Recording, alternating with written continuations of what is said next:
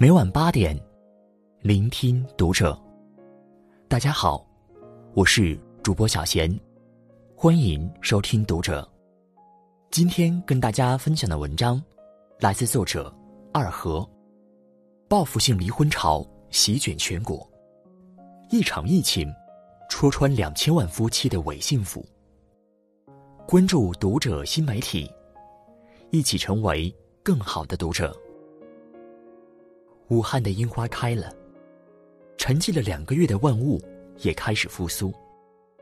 被按下暂停键的人们，心中的愿景犹如被开放的闸水，喷薄而出。有人奔向心心念两个月的奶茶，有人选择去烧烤店大快朵颐。更让人意外的是，有一个不速之客——离婚。也悄然混进了报复性增长行业名单前几名。快速增长的势头，和必须提前预约的火爆，出乎很多人意料。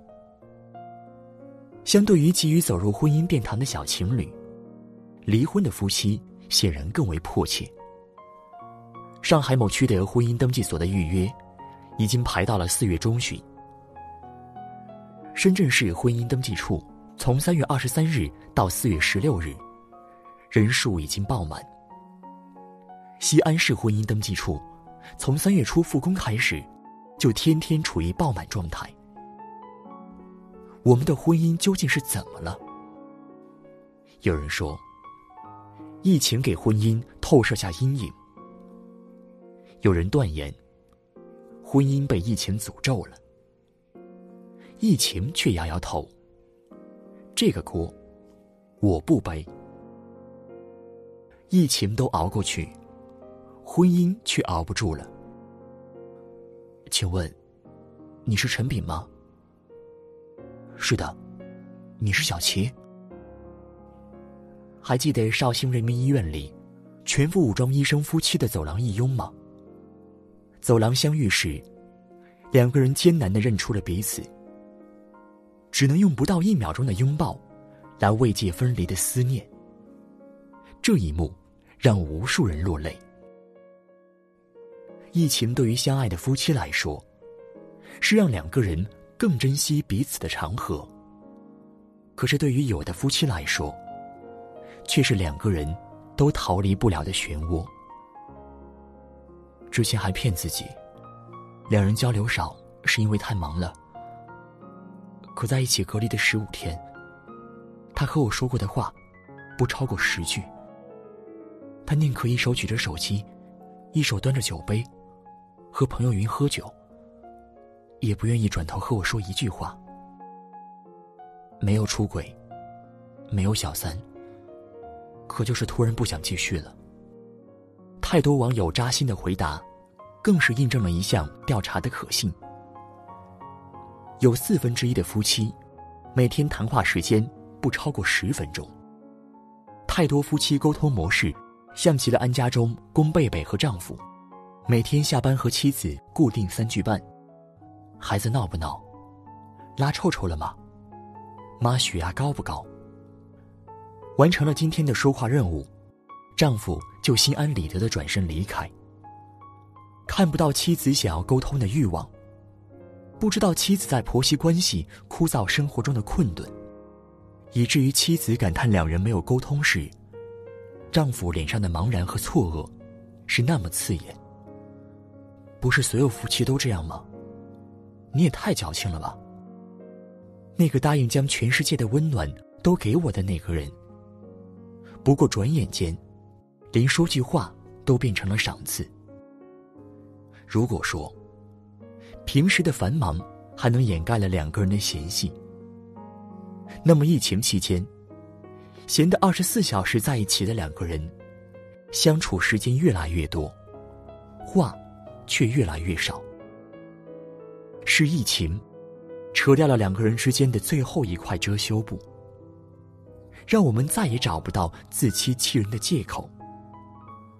离婚这个念头，其实早在疫情开始前就已经渗入你的心里，而疫情，只不过帮你。更明晰的看懂那个人，提早帮你做了决定。阻碍两个人幸福的，从来也不是疫情，更不是没时间，而是不愿意将时间放在对方身上的我们自己。十年婚姻，死于一个月。这几天，表姐决意离婚时，姑姑姑父苦口婆心的劝说，不过就是懒点儿，可他既没出轨，所有赚的钱都还交给你。你还有什么不知足？表姐的哭腔里满是绝望。你们知道我这一个月是怎么过来的吗？我不想下半辈子每天都这么过。早上起床，表姐边准备早饭边哄孩子，辅导孩子写作业。日上三竿的时候，让孩子去叫老公起床。睡眼朦胧的老公，摸着瘪瘪的肚子。嬉皮笑脸的发出灵魂拷问：“中午吃啥？晚上吃啥？”下午，在家办公的表姐，只能在老公不耐烦的啧啧声中，伴随着儿子的哭天抢地，假装看不见老板的白眼，小心翼翼的开启视频会议。晚上，好不容易哄睡了孩子，表姐终于有空去处理山一样高的家务。而老公的眼睛，照例长在手机上，连看都不会看表姐一眼。如果不是那场意外，也许表姐的婚姻还能继续。刷碗时突然停电，水凉的刺手，表姐鼓足勇气，对着老公打游戏的背影开口：“我月经期，怕凉，今天能你刷碗吗？”在电脑前坚如磐石的老公，连头都不舍得回一下。唯一的回应，就是游戏里一浪高过一浪的喊叫声。回头再看看水池里堆积如山的碗，突然想到这样的日子，也许还要持续一辈子。表姐突然就下定了决心，该结束了。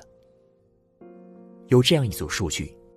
中国女性就业率稳居世界第一，可中国男性做家务的时间，却排名世界倒数第四。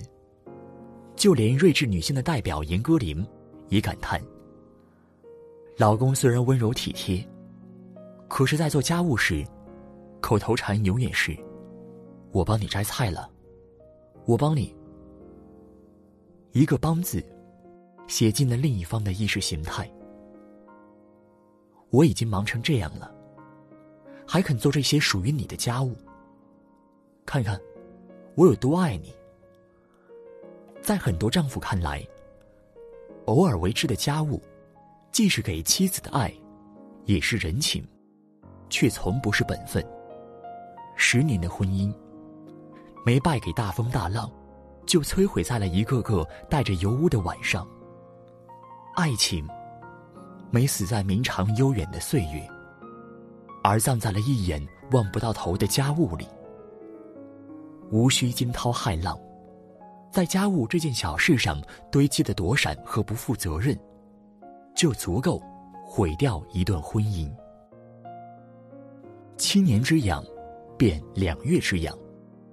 姜思达采访过一名处理过四百多起离婚案的知名律师，他说过。婚姻已经从之前的七年之痒，变成了三年之痒，而疫情，可能已经开始将这组数据，压缩成了两个月之痒。这也就是说，我们告别一段婚姻的速度，和留给彼此的时间，已经短到触目惊心。琐事对于一些夫妻来说，是逆反的考验，可对于有的夫妻来说，却是满是回忆的温暖。著名画家吴冠中与妻子，是艺术界有名的恩爱夫妻。老伴患上老年痴呆之后，总担心煤气阀没有关上，像小孩一般，一次次的开关煤气。吴冠中就那么跟在妻子身后，妻子开，他就默默关上；妻子再开，他再关上。没有一点不耐烦和抱怨。他的心愿就是妻子能走在自己前面。这样就能够安心的送走妻子，真正让两个人一起终老。即便是疾病缠身下的行为，可每一件小事，他依然有回应。你的每一句话，他能应答。拥有这样的爱人，无论是生老病重，都能感受到他给予自己的爱意和陪伴，体会到他对自己的包容和尊重。十年如一日的温情，与满的要溢出的包容。说起来容易，却越来越成为婚姻中的奇珍异宝。幸福定格的导演花了七年时间跟拍了八对夫妻，最终得出结论：所有的婚姻都是一样的，都是由浪漫的开始，经历了海誓山盟和无限憧憬，然后再被平时又普通的小事埋没中结束。婚姻。才是见微知著的艺术。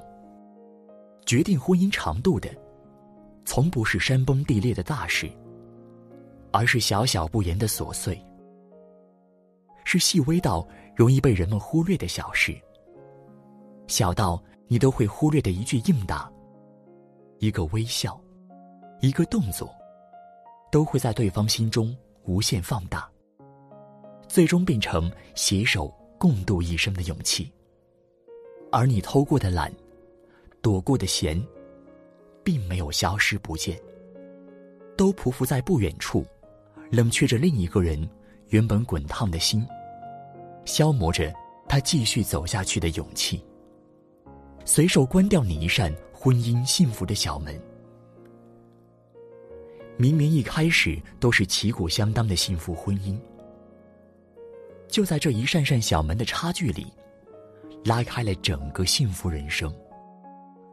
不能因为路不好走，就忘了为什么出发。在婚姻这条长长的路上，我们走着走着，就很容易迷失在这样的误区里，把耐心和包容大方的分给了身边的每一个人，却独独忘了，最需要分享自己爱意与体贴的，恰恰是生命中。最重要的另一半，别忘了，我们的梦想是想让另一半幸福的初心。婚姻里的久处心安，都是源自于那些温暖细腻的小事。在轻松自在的交流中，告诉他你对他的尊重；在洗干净的碗里和美味的汤里，告诉你对他的爱意。在尊重和包容的氛围里，表白你想要和他长久在一起的决心。做好这些小事，甜蜜长久的婚姻也就真的离我们不远了。